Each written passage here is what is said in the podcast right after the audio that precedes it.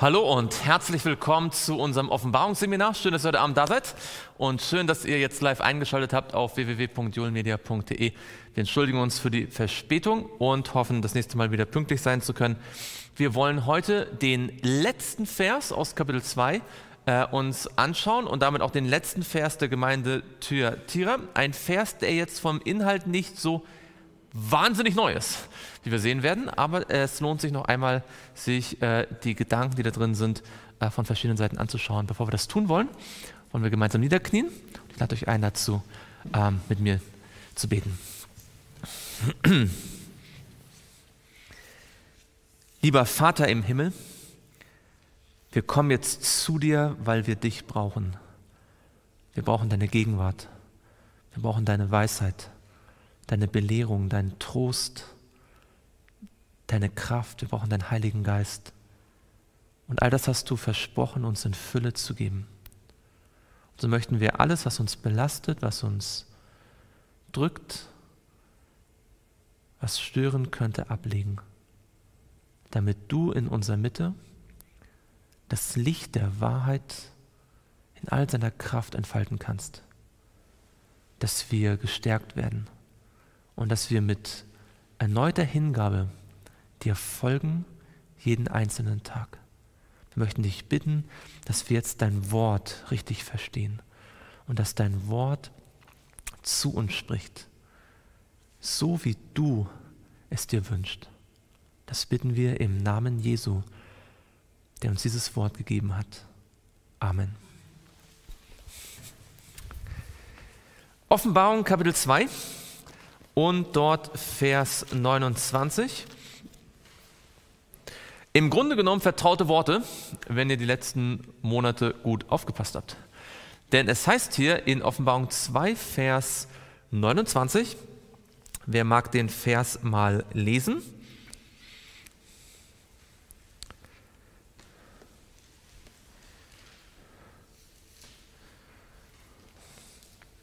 Offenbarung 2 den Gemeinden sagt. Genau.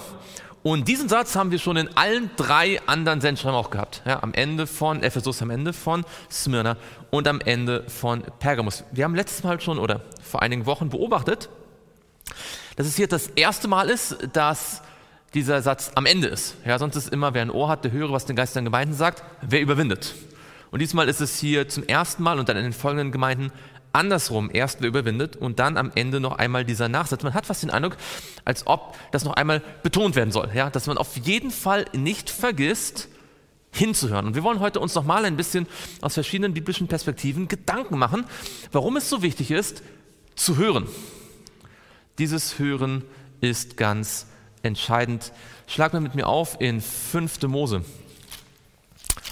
5. Mose, Kapitel 4. Wir wollen am Anfang mal etwas beobachten. Okay? 5. Mose, Kapitel 4. Wisst ihr, wie das Buch 5. Mose auf Latein heißt? Deuteronomium. Und warum heißt es Deuteronomium? Weiß jemand von euch, warum es Deuteronomium heißt? Deutero, das ist eigentlich zwei, Deutero und Nomium. Also Nomium kommt von Nomos, das ist Gesetz. Und Deutero, das ist so, also das heißt eigentlich das zweite oder quasi man könnte sagen die zweite Erwähnung oder also quasi die Wiederholung des Gesetzes, weil in 5. Mose wird das Gesetz wiederholt. Ja? Und das passt ganz gut, weil heute haben wir auch einen Vers, den wir schon kennen. Ja? Einen wiederholten Vers. 5. Mose, Kapitel 4. Und dort lesen wir Vers 1. 5. Mose 4, Vers 1. Dort heißt es, ja, magst du lesen? Und nun, Israel, höre auf die Satzung und auf die Rechtsbestimmungen, die ich euch die ich euch zu tun lehre, damit ihr lebt und hineinkommt und das Land in Besitz nehmt, das euch der Herr, der Gott, euer Väter gibt. Danke. Welches Wort wollen wir hier betonen? Und nun Israel, höre auf die Satzung und auf die Rechtsbestimmung, die ich euch zu tun lehre, damit ihr lebt. Ja, höre Israel. Nächstes Kapitel, 5. Mose, Kapitel 5, Vers 1.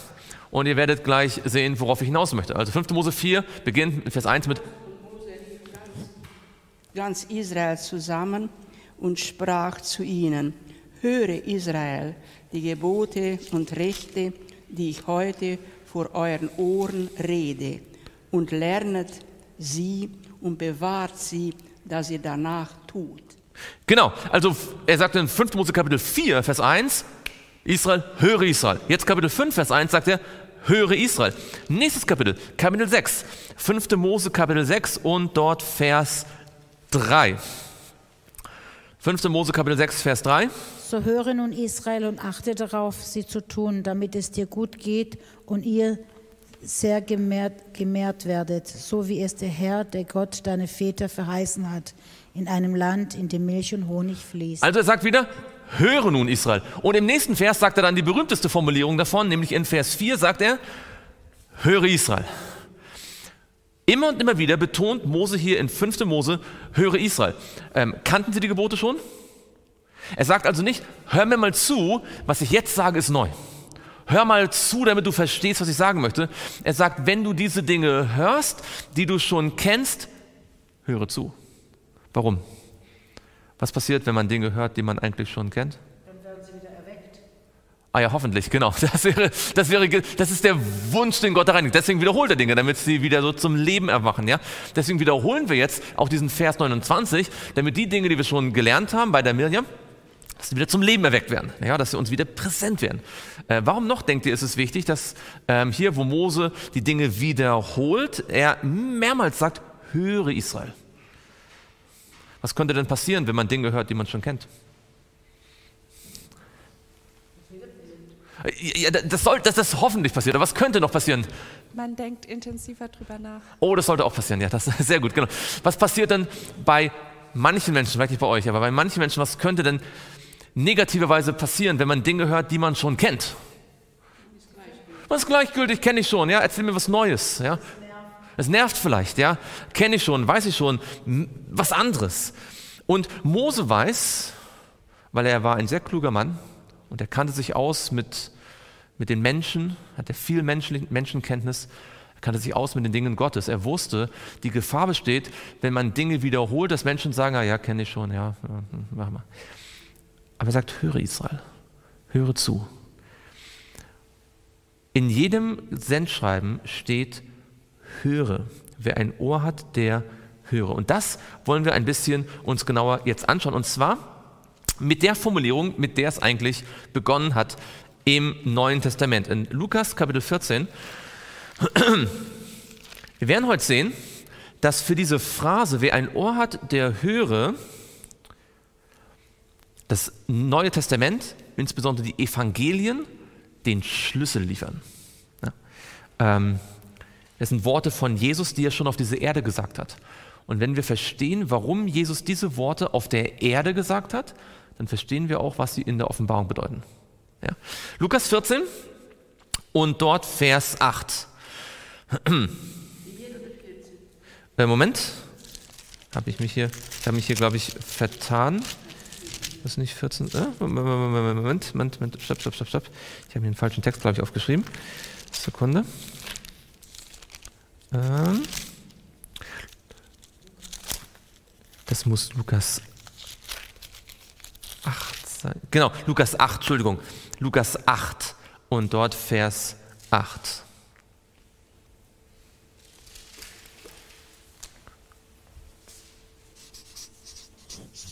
Und anders fiel auf das gute Erdreich und wuchs auf und brachte hundertfältig Frucht. Mhm. Und als er das sagte, rief er, Wer Ohren hat zu hören, der höre. Das ist, soweit ich das rekonstruieren kann aus den Evangelien, das allererste Mal, dass Jesus diesen Satz gesagt hat. Der kommt mehrmals vor, wir werden auch sehen an verschiedenen Stellen, aber offensichtlich ist das, also vermutlich, also vielleicht hat es auch vorher schon gesagt, aber zumindest was aufgeschrieben worden ist, das ist das erste Mal, dass er das sagt. Und er sagt das nicht einfach so, sondern in Verbindung mit einem Gleichnis. Ihr kennt alle dieses Gleichnis, oder? Das Gleichnis vom Same und wie viele Böden sind Wie viele Böden sind es in dem Gleichnis? Es sind mehr als drei? Vier. Es sind vier Böden, genau. Das Gleichnis von den vier Böden. Und am Ende steht der gute Boden, oder? Was war beim ersten Boden das Problem? Das war trocken, festgetrampelt. Das war der Weg, ja. Das war so festgetrampelt, dass der Samen gar nicht in die Erde reinkommen konnte. Ja, der blieb oben an der Oberfläche und dann kamen die Vögel, und pickten ihn weg. Beim zweiten Boden, was war da das Problem? Die kommen beim dritten Boden. Beim zweiten Boden kommt er in den Boden rein, oder? Ja, es ist nicht genügend Erde, da kann keine Wurzeln schlagen. Ja? Da sind noch Steine oder irgendwas anderes dazwischen. Ja? Ähm, ähm, äh, die Pflanze macht keine Wurzeln, sodass wenn dann ein Windstoß kommt, wenn dann äh, Schwierigkeiten kommen, dann geht es wieder weg. Ja? Und dann, dann bleibt es nicht. Ähm, wenn, die, wenn die Sonne aufgeht, ja, dann verdorrt es. Ähm, und dann der dritte Boden, da kann es Wurzeln schlagen. Ja, der, der Same kommt in, die Erdboden, in den Erdboden, er schlägt auf Wurzeln, aber es gibt noch andere Pflanzen in dem Boden, ja, die Dornen, die da wachsen und es wieder ersticken. Das heißt, der vierte Boden dann, bei dem ist, also der ist locker, der ist auch das genügend Boden, da können die Wurzeln auch tief hineingehen und es gibt keine anderen, kein anderes Unkraut, das alles wieder erstickt. Und wie nennt Jesus diesen Boden hier? Ah ja, genau, er sagt, es ist der gute Boden. Genau, das steht nicht hier, das steht, glaube ich, in äh, Matthäus im äh, Parallelbericht. Da heißt es nämlich, dass wer das Wort Gottes in einem guten und feinen Herzen aufnimmt. Das heißt, der Boden ist ein Symbol für das Herz. Und das Herz ist wo? Da. Und wo ist der Eingang zu hier? Da, genau. Deswegen, wer ein Ohr hat zu hören, der höre. Also, was sind die Dinge, die passieren können, mit dem Ohr. Was könnte also passieren? Erster Boden. Genau, und warum geht es rein und raus? Was war mit dem Boden? Der war festgetrampelt. Wenn unser Gehirn festgetrampelt ist, wenn wir so fest von unserer eigenen Meinung überzeugt sind, wenn wir unsere Traditionen nicht aufgeben wollen, wenn wir nicht offen sind, dann können wir eine Predigt hören, wir können das Matthäusevangelium hören, wir können die Offenbarung hören, wir können äh, einen Engel vom Himmel hören. Wenn wir festgetrampelt sind in unserem Herzen, dann geht es hier rein und da raus und der Satan kann es gleich wieder wegpicken. Ja? Dann haben wir zwar ein Ohr, aber wir hören nicht. Was würde beim zweiten Boden passieren? Da geht es hinein und man ist auch offen dafür. Ja? Der Boden ist locker, das Herz ist offen. Und was passiert dann? Genau, man lässt es nicht tief einsingen, es kann keine Wurzeln schlagen. Ja, das eigene Ich, man ist zwar begeistert davon, man, man freut sich darüber, ja, interessant, spannend, habe ich ja gar nicht gewusst. Ja. Das eigene Ich stirbt nicht, sodass wenn dann plötzlich Schwierigkeiten kommen, Konflikte, man plötzlich merkt, dass man deswegen Dinge aufgeben muss, dann schmeißt man sie über Bord. Ja. Dritter Boden, was würde das bedeuten für das Gehirn, für das Ohr? Da kommt das Wort Gottes auch hinein, man ist begeistert, es, es tut sogar Wurzeln schlagen, ja? Aber man hört gleichzeitig noch auf andere Dinge. Man hört auf die Einflüsterung der Welt, auf die Sorgen, auf, auf all die Dinge, die einem das Leben so schwer machen und die dann irgendwann das Wort Gottes wieder erdrücken und ersticken. Man hört es nicht mehr so richtig vor lauter Sorgen in der Welt. Das heißt, Jesus wusste, er wusste, dass die Botschaft an die Gemeinde von Ephesus, an die Gemeinde von Thyatira, an die Gemeinde von Pergamus, Smyrna und auch an Laodicea auf verschiedene Menschen trifft. In der Gemeinde Thyatira gibt es Menschen, die sind festgetrampelt. Übrigens in der Gemeinde Laodicea auch. Es gibt in der Gemeinde äh, Thyatira und auch in der Gemeinde Laodicea, in jeder Gemeinde gibt es Menschen, die sind total begeistert, aber die, kann das Wort Gottes keine Wurzeln schlagen. Und wenn es dann Anfechtungen gibt, wie es in Thyatira viele Anfechtungen gab, verlassen sie den Glauben. Und dann gibt es in den Gemeinden, auch in unserer Gemeinde in Laodicea, Menschen, da kann das Wort Gottes sogar Wurzeln schlagen, aber gleichzeitig sind die Sorgen der Welt, die Begierden, all die Dinge, die sonst in der Welt rum sind, auch, die dringen auch hinein und unterdrücken es dann wieder. Das heißt, die Tatsache, dass Jesus bei jeder Gemeinde sagt, wer ein Ohr hat, der höre, was der Geist in Gemeinden sagt. Den Satz sagt, den er zum ersten Mal mit diesem Gleichnis verbunden hat, und das heißt hier sogar explizit, als er das sagte, rief er, wer ein Ohr hat, der höre. Ja? Mit anderen Worten, als er dieses Gleichnis hier gesagt hat, hat er gesagt, wer ein Ohr hat, der höre. Mit anderen Worten, dieser Satz, wer ein Ohr hat, der höre, bedeutet, Achtung, seid der vierte Boden. Ja?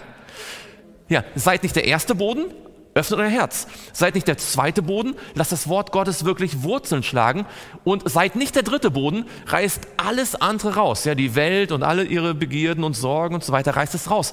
Weil offensichtlich die Gefahr besteht bei jeder Gemeinde, dass man einer der drei Böden ist. Und dann kommt die Botschaft und sie geht an einem vorbei. Übrigens, Laodicea hat genau dieses Problem, nicht wahr? Denn Laodicea denkt, ich bin arm und reich, äh, ich bin reich und habe Überfluss und mir mangelt es an nichts. Man hat fast den Eindruck, Laodicea ist viel, in vielen Fällen ein erster Boden. Ja? Da kommt es gar nicht an. Ähm, also halten wir fest, dieses Gleichnis ist nicht einfach nur ein Gleichnis, das sagt, oder ist ein Gleichnis direkt für die sieben Gemeinden. Übrigens, was wird ausgestreut? Wie groß ist ein Same?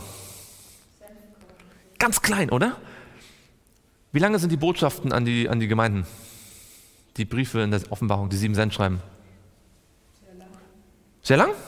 Also wenn ihr den Brief an Ephesus oder Smyrna mal vergleicht mit den Paulusbriefen.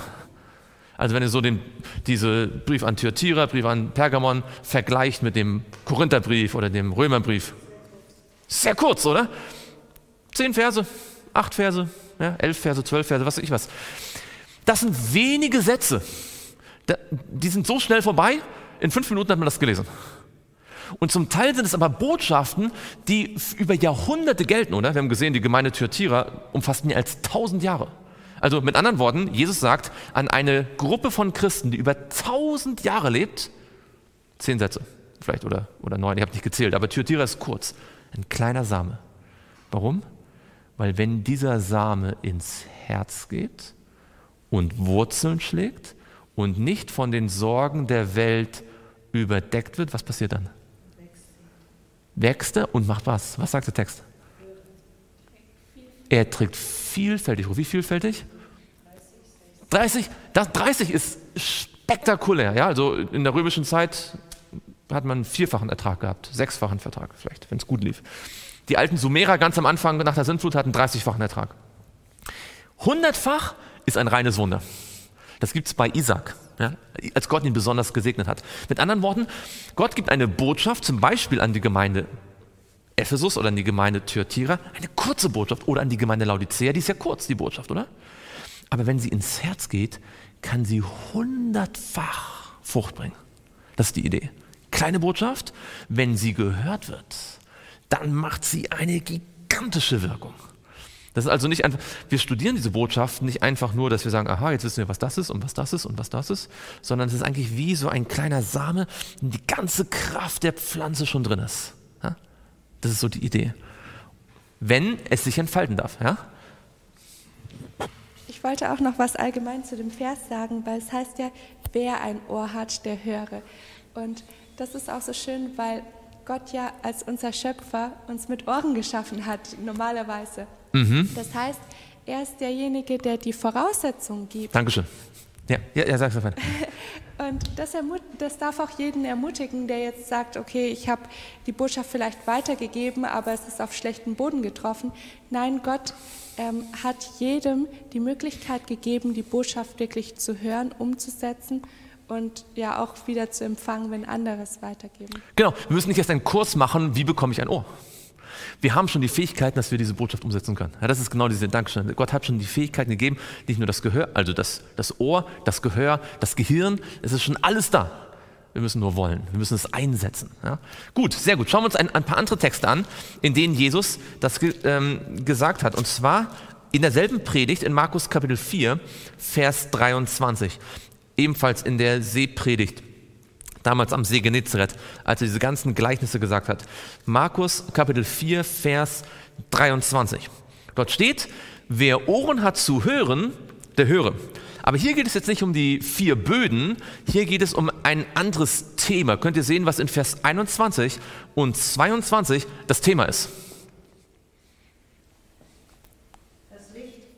Das Licht. Und zwar, was für ein Licht? Ja, äh, bleiben wir erstmal beim Text. Erstmal, was, was beschreibt dort Jesus? Er beschreibt eine? Oder was, was beschreibt er da? Das ist ja nicht irgendein Licht. Das ist nicht das, nicht, der, nicht das Licht der Sonne, das er beschreibt, oder? Was für ein Licht beschreibt er? Quasi eine Kerze. Man könnte auch sagen, ein Leuchter. Ein Licht, das angezündet wird, und zwar zu welchem Zweck? Damit es leuchtet. Dieses Licht, also ein, ein, ein, ein Leuchter, eine Kerze, irgendwie so ein, ein, ein leuchtendes Licht, soll so hingestellt werden, dass es auch andere erleuchtet. Es soll nicht verborgen werden, es soll nicht versteckt werden. Und warum ist das für unser Thema so interessant? Weil wir sind ja wo in, in Offenbarung? In welchem Thema? Bei den sieben Sendschreiben. Und die sieben Sendschreiben sind an wen gegeben? An die sieben Gemeinden. Und wie werden die sieben Gemeinden dargestellt in Offenbarung? Als die sieben Leuchter, oder? Jesus wandelt ja durch die sieben Leuchter und möchte, dass diese Gemeinden leuchten, dass das Licht der Wahrheit und des Evangeliums ange, angetrieben durch den Heiligen Geist, durch das Öl, in alle Welt leuchtet. Und deswegen ist das entscheidende, die entscheidende Botschaft immer die, oder jede Botschaft an Ephesus, an Smyrna, an Pergamon, an Laodicea, an wen auch immer, hat das Ziel, dass diese Gemeinde in der Zeitepoche, unter den Umständen, wo sie gerade leben, in den Problemen, die sie gerade haben, wieder leuchten. Dass sie richtig leuchten. Ja, ihr denkt an Ephesus zum Beispiel, ja, die waren aktiv, aber sie haben die erste Liebe verlassen. Ja, sie haben also viel gemacht, aber es hat nicht mehr richtig geleuchtet. Ja, deswegen sagt er, tu das, nämlich Buße, was wieder dazu führt, dass du leuchtest. Ja, dann die äh, Gemeinde in, äh, in Pergamon zum Beispiel, die haben dann Kompromisse gemacht ja, und haben gedacht, dass sie dadurch viele Menschen erreichen. In Wirklichkeit haben sie sich selbst vom Evangelium weggebracht. Und Gott sagt, kehre um, nicht wahr? Denk an das Wort Gottes, mach keine Kompromisse mit der Wahrheit, damit du wieder leuchtest. Ja? Und jetzt könnte man überlegen, natürlich auch in der Gemeinde Laodicea, was ist das Problem bei Laodicea? Warum gibt Gott uns diese Dinge, damit wir wieder leuchten? Laodicea, die Laodicea-Botschaft war noch nie dazu da, nur damit wir sagen, oh, wir sind so schlecht, wir müssen irgendwas an uns ändern. Die Laodicea-Botschaft sagt, hey, du leuchtest nicht so, wie du leuchten solltest. Das ist das Problem. Hier ist die Lösung. Wende es an, dann leuchtest du wieder. Das ist die Idee. Und deswegen haben wir also hier das, äh, dieses Gleichnis von dem Leuchter. Ja? Ähm, der soll leuchten. Und Jesus sagt, als er das gesagt hat, wer ein Ohr hat, der höre. Das heißt eigentlich, was sich natürlich Jesus wahrscheinlich gewünscht hat, dass wenn wir zur Offenbarung kommen und lesen, wer ein Ohr hat, der höre, was der Geist den Gemeinden sagt, weil der Geist sagt ja, ist ja dazu gegeben, uns woran zu erinnern? Jesus sagt, wenn der Geist kommt, wird er euch woran erinnern? An die Wahrheit? An die Dinge, die Jesus gesagt hat. Das heißt, der, was eigentlich passieren soll, ist, wir lesen in der Offenbarung, wer ein Ohr hat, der höre, was den Geist in Gemeinden sagt. Der Geist der sagt den Gemeinden das, was Jesus gesagt hat. Wir sollen uns eigentlich an diese Geschichten erinnern. Wir sollen also im Offenbarungsstudium, jetzt hier bei Thyatira, mit dem Mittelalter, mit dem Papsttum sagen, hey, wie war das mit den vier Böden? Wie war das mit dem Gleichnis vom Leuchter? Gibt noch mehr. Schaut mal mit mir in Matthäus 13. Matthäus 13 und dort Vers 43. Das ist jetzt auch sehr interessant. Matthäus 13 und dort Vers 43. Das ist immer noch in derselben Predigt. Das ist diese, äh, diese berühmte Seepredigt, wo Jesus äh, also mindestens sieben Gleichnisse gepredigt hat. Ja? Wer mag Vers 43 lesen? Dann werden die Gerechten leuchten wie die Sonne im Reich ihres Vaters. Wer Ohren hat zu hören, der höre. Genau, könnt ihr sehen, dass er immer wieder das sagt, wer Ohren hat zu hören, der höre. Jetzt, was hat er direkt davor gesagt, wenn ihr mal die Verse vorher anschaut? Was ist, was passiert in den Versen davor? Ähm, wir wollen immer verstehen, in welchem Kontext sagt Jesus, wer ein Ohr hat zu hören, der höre. Was passiert in den Versen vorher? Es gibt ein Gleichnis, nämlich das Gleichnis vom Unkraut und Weizen, oder? Das Gleichnis von Weizen und Unkraut. Frage, wenn ihr jetzt die Verse ab Vers 36 lest, ist das das Gleichnis von Weizen und Unkraut? Schaut mal genau hin. Ist das das Gleichnis von Weizen und Unkraut? Es ist die Auslegung. Ja, könnt ihr sehen? Ähm, das Gleichnis kommt ein bisschen früher, oder? Wo kommt das Gleichnis? Wenn ihr ein bisschen ein paar Verse weiter noch Ab Vers 24, ja, ab Vers 24 haben wir das Gleichnis, das eigentliche Gleichnis. Da erzählt Jesus ein Gleichnis. Aber ab Vers 36 haben wir die Bedeutung, die Auslegung. Und warum hat Jesus diese Auslegung gegeben? Steht in Vers 36. Warum hat Jesus dieses Gleichnis erklärt? Weil die Jünger zu ihm gekommen sind und gesagt haben, dass sie es nicht verstanden haben. Genau. Da kamen also Menschen, in dem Fall die Jünger, zu Jesus haben gesagt, wir haben dieses Gleichnis gehört, aber wir verstehen es noch nicht richtig. Und deswegen möchten wir dich bitten, Jesus, erkläre uns das Gleichnis. Und was macht Jesus dann? Er tut das. Er sagt, die Ernte ist das Ende der Welt. Ja? Der den guten Samen gesät, ist der Sohn des Menschen. Der Feind ist der Satan. Die Schnitter sind die Engel. Erklärung, Erklärung, Erklärung, Erklärung, Erklärung, ja? Symbolerklärung, Symbolerklärung, Symbolerklärung, Symbolerklärung. Und am Ende sagt er, wer ein Ohr hat, der höre. Genau. Warum? Weil was er gerade, also er hat ein Gleichnis gegeben, das eine tiefere Bedeutung hat. So. Und jetzt kommen wir zur Offenbarung. Es gibt die Gemeinde, das nennt schon mal die Gemeinde Ephesus, an äh, Smyrna, an Thyatira und so weiter, an Pergamon. Und jedes Mal, nach jedem Sendschreiben sagt er, wer ein Ohr hat, der höre. Was will er damit sagen? Hm? Er will auch sagen, dass es eine tiefere Bedeutung hat, was er vorher gesagt hat.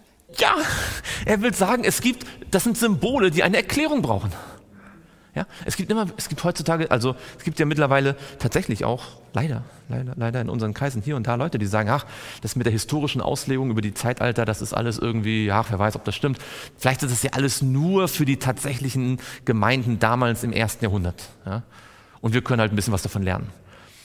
Aber es sind offensichtlich Gleichnisse.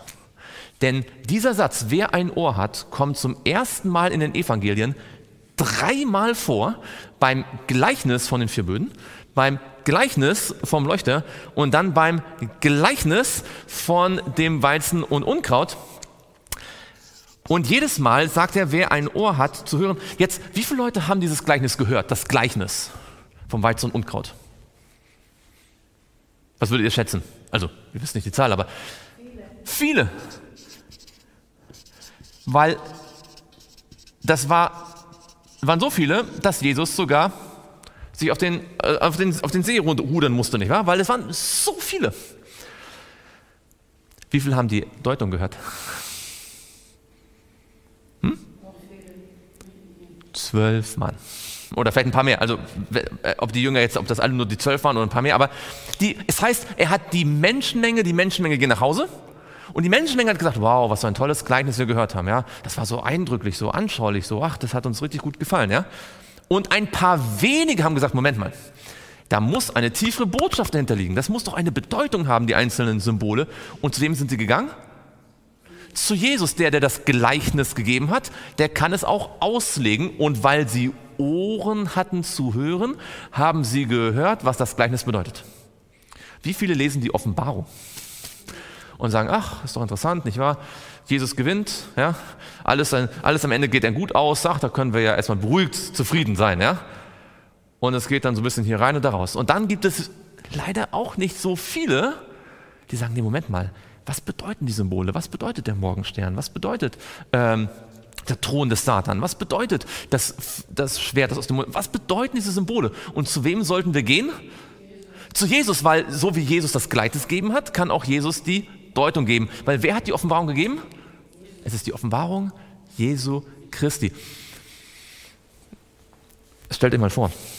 Habt ihr euch mal gewundert, wie viele Leute, warum Jesus in Gleichnissen zu den Menschen gesprochen hat? Und wir sagen, wow, Jesus hat in Gleichnissen gesprochen, nicht wahr? Und dann fragen wir uns, wie, wie Leute es nicht, also warum Leute dann vielleicht nicht diese zu Jesus gekommen sind, um die Gleichnisse auch wirklich ausgelegt zu bekommen, oder? Könnte es sein, dass Jesus mit uns in der Offenbarung genauso umgeht, wie er damals mit den Menschen umgeht, als er Gleichnisse gegeben hat? Und dass er sich wünscht, dass wir genauso mit der Offenbarung umgehen wie die Jünger, zu Jesus gehen und sagen, was hast du genau gemeint? Dass Jesus vielleicht auch tatsächlich in Gleichnissen aus den äh, in der Offenbarung in Symbolen aus den gleichen Gründen spricht, warum er auch der, hier in Gleichnissen gesprochen hat. Das heißt, allein die Tatsache, dass nach jedem Sendschreiben steht, wer ein Ohr hat, der höre. Das ist nicht, dass er immer sagt, okay, jetzt ist das Sendschreiben zu Ende, nächstes Sendschreiben, ja. Wer ein Ohr hat zu hören. Es ist die ständige Aufforderung, denkt an die Predigt damals, die Jesus gehalten hat, mit den ganzen Gleichnissen, als er immer wieder gesagt hat, hört genau zu. Ja, das hat, das hat eine tiefe Bedeutung. Das heißt, ich glaube, allein die Tatsache, dass hier in, den, Sendschreiben steht, wer ein Ohr hat zu hören, der höre, ist schon Beweis genug, dass die Offenbarung an dieser Stelle oder dass, dass sie hier eine symbolische Bedeutung hat. Ja? Und dass die Gemeinde Smyrna und die Gemeinde Thyatira und die Gemeinde Ephesus Gleichnisse sind. Gab es die Gemeinde Thyatira wirklich? Ja. Gab es die Gemeinde Smyrna? Gab es die Gemeinde Laodicea? Gab es damals verschiedene Böden? Gab es echte Leuchte? Gab es Weizen und Unkraut? Ja, natürlich, aber es waren Gleichnisse für etwas noch viel Größeres. Und genauso war die Ortsgemeinde in Thyatira und die Ortsgemeinde in Pergamon und die Ortsgemeinde in Laodicea. Jesus nimmt sie als Gleichnisse und zwar für große Zeitalter. Und wenn man diese Auslegung dann nicht mehr glauben möchte, dann hat man das Eigentliche verpasst. Wer ein Ohr hat, der höre, was der Geist den Gemeinden sagt. Nun, wir sind immer noch nicht äh, am Ende. Es gibt noch mehr. Schauen wir in Matthäus Kapitel 11. Das ist jetzt ein bisschen später. In Matthäus Kapitel 11 und dort Vers 15. Wer Ohren hat zu hören, der höre. Genau. Und jetzt ist interessant. Äh, ihr wisst vielleicht, weiß jemand von euch, worum es da in Matthäus 11 geht? Da geht es um, da kommen die Jünger von Johannes, nicht wahr? Und sie fragen die Frage von Johannes und Johannes erklärt, also Jesus erklärt es Johannes nochmal, tadelt ihn ganz sanft und erklärt dann allen, was für ein toller Prophet Johannes gewesen ist, nicht wahr? Und dann kommen in den nächsten Versen interessante Verse. Da sagt er nämlich, wem soll ich aber dieses Geschlecht vergleichen? Es ist Kindern gleich, die an den Marktplätzen sitzen und ihren Freunden zurufen und sprechen. Wir haben euch aufgespielt, ihr habt nicht getanzt. Wir haben euch Klagelieder gesungen und ihr habt nicht geweint. Denn Johannes ist gekommen, der aß, und nicht, der aß nicht und trank nicht, da kamen sie, er hat einen Dämon. Der Sohn des Menschen ist gekommen, der isst und trinkt. Da sagen sie, wie ist der Mensch ein Fresser und Weinsäufer, ein Freund der Zöllner und Sünder. Und doch ist die Weisheit gerechtfertigt worden vor ihren Kindern. Es geht um das Hören, nicht wahr? Wer ein Ohr hat, zu hören, der höre. Jesus sagt, hier ist das Problem. Gott hat Johannes den Täufer gesandt. Und Johannes der Täufer hatte ein sehr asketisches Leben. Ja? Der hat nicht gegessen, also hat viel gefastet, hat äh, sich zurückgezogen in der Wüste und wollte durch seinen einfachen Lebensstil die Menschen zur Buße aufrufen. Und was haben die Menschen gesagt? Ein Fanatiker. So, das ist ja viel so, ja, wir brauchen etwas mehr so, wie soll ich sagen, etwas mehr Soziales vielleicht oder so, ja? Dann kommt als nächstes Jesus. Was macht Jesus? Er mischt sich unter die Leute. Er isst mit ihnen, er trinkt mit ihnen, er hat mit ihnen Gemeinschaft. Was sagen die, die Leute jetzt? Die Pharisäer? Oh, das ist jetzt viel zu weltlich. Ja? Ist, und damit sagt Jesus folgendes: also Egal was Gott macht, sie wollen ja gar nicht hören. Wer ein Ohr hat zu hören, der höre. Könnt ihr das sehen? Also die, die Verse, die danach jetzt kommen, erklären, was er eigentlich meint. Ähm, wenn ein Mensch die Botschaft nicht hören will, findet er immer eine Ausrede. Mal ist es ihm zu konservativ, mal ist es ihm zu liberal, mal ist es zu streng, mal ist es zu, zu lax, mal ist es ähm, zu, zu wenig, mal ist es zu viel. Ein Mensch, der nicht hören will, findet immer eine Ausrede. Aber diese Ausreden sind letztendlich immer erfunden. Deswegen sagt Jesus, wer ein Ohr hat, der höre, was der Geist den Gemeinden sagt. Schauen wir mal weiter. Ach, übrigens, aus all dem ergeht wohl ziemlich sicher, dass nicht alle in den Gemeinden jeweils die Botschaft angenommen haben, oder? Würdet ihr sagen, dass am Ende alle Menschen, die zu Laodicea gehören, auch die Laodicea-Botschaft angenommen haben? Ich würde sagen, auch in Thyatira haben viele die Botschaft wahrscheinlich nicht angenommen. Und auch ins Pergamon. Das heißt, wir studieren immer die Botschaft. Was wir manchmal außer Acht lassen, ist, viele haben sie gar nicht angenommen. Wir sehen das im Alten Testament. Da haben wir einen Prophet nach dem anderen. Und die Propheten geben beste Botschaft. Aber wurden die Propheten gehört? Manchmal ja, von einigen, oder? Aber nur weil sozusagen die prophetische Botschaft beeindruckend geistlich war, heißt das nicht, dass die Menschen das immer umgesetzt haben. Wir können also durchaus auch davon ausgehen, dass es auch in der Gemeinde Thyatira viele Fälle gab, also im Mittelalter, wo, Gott, auch wo Gottes Treue oder die, die eigentlich der Bibel folgen wollten, Gottes Botschaft nicht angenommen haben oder nicht so verstanden haben, wie sie hätten es verstehen können, ähm, letztendlich wieder abgelehnt haben. Ja, das, das, das müssen wir vor Augen haben. Du wolltest dich melden? Ja. ja da heißt es ja noch am Schluss von Matthäus 11, ähm, dann in Vers 19, und doch ist die Weisheit gerechtfertigt hm. worden von ihren Kindern. Also es geht auch darum, das ist so, so ähnlich finde ich wie bei ähm, Matthäus 7, ähm, es geht auch darum, wie zeigt sich das dann in meinem Leben? Mhm. In Matthäus 7, Vers 26 sagt Jesus, und jeder, der diese meine Worte hört und sie nicht tut, und ähm, spricht dann von dem törichten äh, Bauherrn. Das heißt also, richtig zu hören, hat immer auch Auswirkungen auf, da, auf das Verhalten von den ja. Menschen. Ja, absolut, absolut, absolut. Das ist ja genau diese Frucht, die dann entsteht, nicht wahr? Das Denken, das Handeln, das, das Reden. Schaut mit mir in Markus Kapitel 7. Markus 7, Vers 14 bis 16. Ihr seht, wir gehen ein bisschen so quasi chronologisch durch das Leben von Jesus und wir sehen, er hat öfter diesen Satz gesagt. Der war ihm sehr wichtig. Das ist einer, wenn man jetzt überlegt, fast einer der Sätze, die Jesus am meisten wiederholt gesagt hat. Markus 7 und dort Vers 14 bis 16, ich lese mal.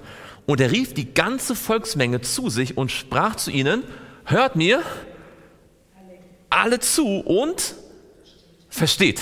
Er sagt, hört mir zu, hört mir mal zu, versteht. Und jetzt kommt's. Nichts, was außerhalb des Menschen ist und in ihn hineinkommt, kann ihn verunreinigen, sondern was aus ihm herauskommt, das ist es, was den Menschen verunreinigt. Was sagt er als nächstes? Wenn jemand Ohren hat zu hören, der höre. Ihr wisst ja, was direkt vor passiert ist. Und die Pharisäer kommen und sagen, warum tun deine Jünger nicht Hände waschen? Ja? Da könnte ja Dreck dabei sein, da könnte ja vielleicht sogar eine Fliege dabei gewesen sein. Wenn sie jetzt essen, da könnten sie eine Fliege essen. Ein Insekt. Sie würden ein Insekt essen. Das ist unrein. Ich sage das mit einer halben Absicht. Ja? Weil Leute heute zum Teil auch die absolute Krise kriegen, dass irgendwo irgendwie eine letzte Spur von einem Insekt dabei sein könnte. Ja, ich, Insekten sind keine Frage, ja, aber und Jesus sagt, wer ein Ohr hat, der höre, was der Geist den Gemeinden sagt, nicht das, was von außen hereinkommt, verunreinigt, sondern was von innen. Könnte es sein dass wir auch in den letzten Jahren wieder viel Wert darauf gelegt haben, dass nichts Unreines von außen in unseren Körper kommt und wir bei dem Kampf gegen tatsächlich oder vermeintlich unreine Dinge, die man uns in den Körper tun wollte, gleichzeitig übersehen haben, dass wir gleichzeitig viel unreine Gedanken dabei produziert haben in Form von Hass, Zorn, Ärger und so weiter ich habe schon lange überlegt, da mal eine Predigt zu halten. Ich habe bisher nicht getraut. Weil das, ähm, aber ihr versteht, was ich meine, oder? Wir denken so schnell, dass das Äußerliche unseren Glauben, das Entscheidende für den Glauben ist. Dabei ist das eben nicht das Entscheidende. Und Jesus, und das zeigt mir wiederum, wie leicht es für uns alle ist, die geistliche Perspektive zu verlassen und dann eine so quasi buchstäbliche zu nehmen, die aber nicht mehr geistlich ist. Ja, also versteht mich nicht falsch. Es, es, geht ja hier nicht darum, dass man unreine Dinge essen soll. Das ist gar, gar nicht der Punkt. Aber diese übertriebene Angst vor äußerlicher Verunreinigung steht in krassem Kontrast bei den Pharisäern dazu, dass sie gar kein Problem haben mit Zorn und, und Wut und Hass auf die Römer, auf die Regierung, auf das und jenes. Und ihr sagt, hey, seht ihr nicht, wie, wie krass der, der Unterschied ist und dass es doch eigentlich auf das Geistliche ankommt? Ja. Weil wir es vorhin von dem Herzen hatten und von den Böden. Äh, dazu passt ja auch dieser Spruch, wovon das Herz voll ist, davon ja. geht der Mund über. Das ja. heißt, wenn ich was Schlechtes sage oder was Schlechtes ähm, aus meinem Mund herauskommt, dann muss ich das vorher erst im Herzen gehegt haben und mein Herz davon voll sein. Und das ist dann nicht der gute Boden, sondern das ist dann der Boden ähm, mit den Dornen oder ja, wo was Schlechtes einfach schon da ist. Ja, ganz genau. Das ist eine super Überleitung zum nächsten Vers. In Markus Kapitel 8 und dort Vers 17 und 18. Das ist jetzt genau, nicht genau das Ding, das Herz, das Denken, ja. Ähm, unsere geistliche Gesinnung, ja, die wir gerade jetzt gerade auch schon gesprochen haben. Die Offenbarung muss geistlich gelesen werden, nicht nur politisch, oder? Man kann die Offenbarung lesen, lesen allein aus politischen, weltpolitischen, geschichtlichen Interesse raus, aber das ist nicht die geistliche Perspektive. Ja? Ähm, Markus 8, Vers 17, 18. Und als es Jesus merkte, sprach er zu ihnen, was macht ihr euch Gedanken darüber, dass ihr kein Brot habt? Ja, es geht darum, dass Jesus äh, mit, ihnen, mit den Jüngern über das Schiff fährt und sagt, hütet euch vor dem Sauerteig der Pharisäer und dem Sauerteig des Herodes. Was macht ihr euch Gedanken darüber, dass ihr kein Brot habt? Versteht ihr noch nicht und begreift ihr noch nicht? Habt ihr noch euer verhärtetes Herz? Habt Augen und seht nicht? Ohren und hört nicht und denkt nicht daran, dass als ich die fünf Brote brach für die 5000, wie viele Körbe voll Brocken ihr aufgehoben habt? Sie sprachen zu ihm, zwölf. Als ich aber die sieben für die 4000 brach, wie viele Körbe voll Brocken habt ihr aufgehoben? Sie sprachen? Sieben. Was sagt Jesus hier mit anderen Worten? Also was ist passiert? Die Jünger haben die Speisung der 5000 erlebt. Die waren begeistert, oder? Und haben die Speisung der, der 4000 erlebt, waren auch begeistert. Und jetzt sind sie unterwegs und fragen sich, wo sollen wir Brot herkriegen? Was ist passiert? Sie haben Erfahrung mit Gott gemacht und sie haben die Erfahrung vergessen. Oder zumindest haben sie nicht die Lektion daraus gelernt. Sie haben es gehört, aber die Lektion nicht daraus gelernt. Und Jesus sagt, habt ihr immer noch ein verhärtetes Herz? Habt Ohren und hört nicht. Denn was wäre passiert, wenn sie Ohren gehabt hätten und gehört hätten? Dann hätten sie gesehen, ah, Jesus kann 5000 satt machen. Ah, Jesus kann 4000 satt machen. Wir brauchen uns in Zukunft keine Gedanken mehr zu machen. Und wenn wir über den See fahren und kein Brot dabei haben, pff, macht ja nichts, weil Jesus hat ja schon in meinem Leben das und das gewirkt. Könnt ihr sehen? Ähm, das bedeutet auch, aus den Erfahrungen, die wir bereits mit Gott und seinem Wort gemacht haben, zu lernen. Gott möchte nicht, dass wir jeden Tag wieder von vorne bei Null anfangen. Nicht immer wieder von Null anfangen, sondern dass wir auch daraus lernen, sodass wir darauf aufbauen können. Dass wir auch mal mit Zuversicht durch den Alltag gehen und nicht immer nur Angst haben, dass es jetzt wieder nicht klappen könnte. Ja? Red auch zu mir. Das gilt für uns alle. Ähm, Jesus möchte, dass wir Erfahrung machen dass wir also explizit aus unserer Geschichte mit Gott lernen. Man, man könnte auch sagen, er möchte, dass wir aus der Geschichte lernen. Ja, die, was hat Gott in der Zeit von Ephesus gemacht? Was hat Gott in der Zeit von Thyatira gemacht? Damit wir aus diesen, deswegen haben wir ein Buch, das heißt vom Schatten zum Licht, dass wir aus diesen Zeitepochen lernen. Wusstet ihr, dass Ellen White sagt, dass sie das Buch geschrieben hat, nicht um einfach nur eine Kirchengeschichte zu zeigen, sondern sie hat die Dinge ausgesucht, sei es Hus und Hieronymus, sei es äh, Wycliffe, sei es äh, Wycliffe, sei es Luther, von denen wir in der Endzeit lernen können die quasi auch sozusagen, jetzt in Anführungsstrichen, Gleichnisse sind, Beispiele. Aus der Geschichte lernen. Ohren aufmachen und hinhören. Noch zwei letzte Verse, dann sind wir am Ende für heute. Lukas Kapitel 14. Lukas 14, Vers 34 und 35. Und ich hoffe, ihr seht, wie oft Jesus diesen Satz gesagt hat. Das ist ganz erstaunlich. Das heißt eigentlich, es sagt, man sagt ja immer, dass äh, die Offenbarung nimmt vor allem das Alte Testament auf, aber hier sieht man ganz deutlich, es setzt das Neue Testament, die Evangelien ganz deutlich voraus. Lukas 14, Vers 34 und 35, das Salz ist gut. Wenn aber das Salz fade wird, womit soll es gewürzt werden? Es ist weder für das Erdreich noch für den Dünger tauglich. Man wirft es hinaus. Wer Ohren hat zu hören, der höre. Worum geht es hier? Es geht um das Salz. Und welche Aufgabe das Salz? Hm? Ja, auch, also das hat es vor allem heutzutage, ja. Äh, wir tun das Salz in die Suppe, damit es gut schmeckt. Also damals war das Salz recht wertvoll. Ähm, man hat es noch für wichtige Dinge verwendet. Zum Konservieren, zum haltbar machen, weil hatte keine großen Kühlschränke, nicht wahr? Wenn man Fleisch oder andere Dinge haltbar machen wollte, hat man Salz genommen. Haben wir auch, warum sind wir als Christen das Salz der Erde? Was sollen wir konservieren? Wir, wir sollen Leuchter, wir sind auch Leuchter, genau, wir sind einfach das Salz der Erde. Was sollen wir konservieren? Was sollen wir? Ich glaube, wenn ich das richtig verstehe, sollen wir in dieser Welt die Wahrheit konservieren. Gottes Evangelium, das so leicht, sag mal, durch, durch die, den Zeitgeist verrottet, ja, sollen wir konservieren. Wir sollen also im besten Sinne des Wortes konservativ sein. Ja. Wir sollen salzige Konservative sein, sozusagen. Ja. Ihr versteht, wie ich meine, ja? Denn wenn das Salz nicht mehr salzt, wenn es nicht mehr konserviert, wenn also Christen nicht mehr in diesem Sinne konservativ sind, was sagt Jesus? Wozu brauchen wir das Salz noch? Dann hat es seine Daseinsberechtigung verloren. Das heißt, dies ist auch ein Aufruf an die Gemeinden, erinnert euch daran, wozu ihr da seid. Ihr seid dazu da, dass in einer Welt des allgemeinen Abfalls ihr die Wahrheit bewahrt, die euch anvertrauten Wahrheiten hochhaltet und dafür sorgt, dass sie un, ähm, un, un, unverdorben bleiben. Weil wenn wir diese Wahrheiten aufgeben, wenn wir zulassen, dass der Zeitgeist und das Heidentum und die Weltlichkeit diese Lehren verändern, also wozu brauchen wir dann die Gemeinde? Dann hat die Gemeinde, um die es hier geht, keine Daseinsberechtigung. Ja? Also seid äh, in diesem Sinne gute konservative Hörer. Genau. Letzter Vers, Offenbarung 13 und dort Vers 9. Es kommt in der Offenbarung nochmal vor. Offenbarung 13 und dort Vers 9 sagt Jesus, wenn jemand ein Ohr hat, der höre.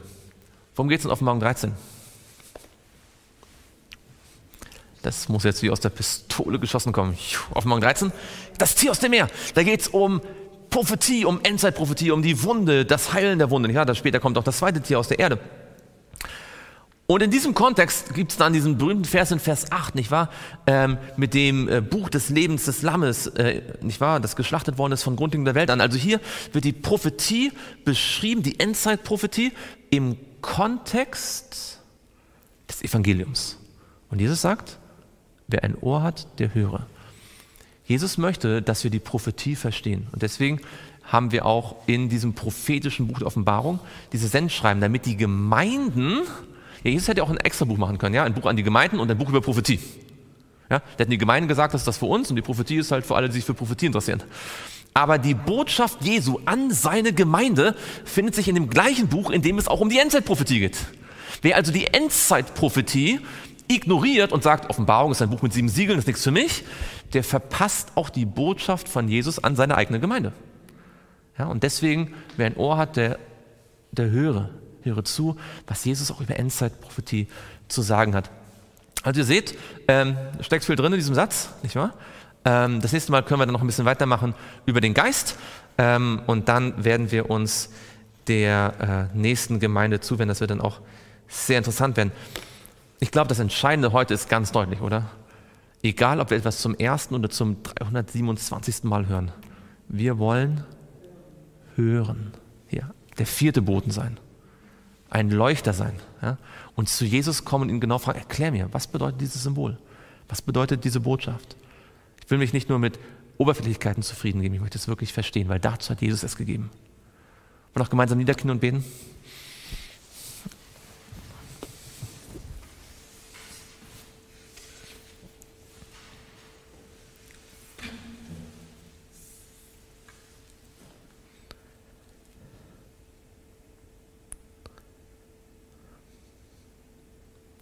Lieber Vater im Himmel, danke, dass du zu uns sprichst. Und danke für dein Wort. Danke für die Kraft, die darin enthalten ist. Und dass tatsächlich Jesus, sein Leben und seine Botschaft der Schlüssel sind, auch für die prophetische Botschaft der Offenbarung. Herr, wir möchten hören, hinhören auf das, was du sagen möchtest und daraus lernen, und es in einem feinen und guten Herzen bewahren, sodass du durch deine wunderwirkende Kraft hundertfältig Frucht bringen kannst. In unseren Worten, in unseren Taten, in unserem Charakter, in unserem Denken. Zu deiner Ehre. Das bitten wir im Namen Jesu. Amen.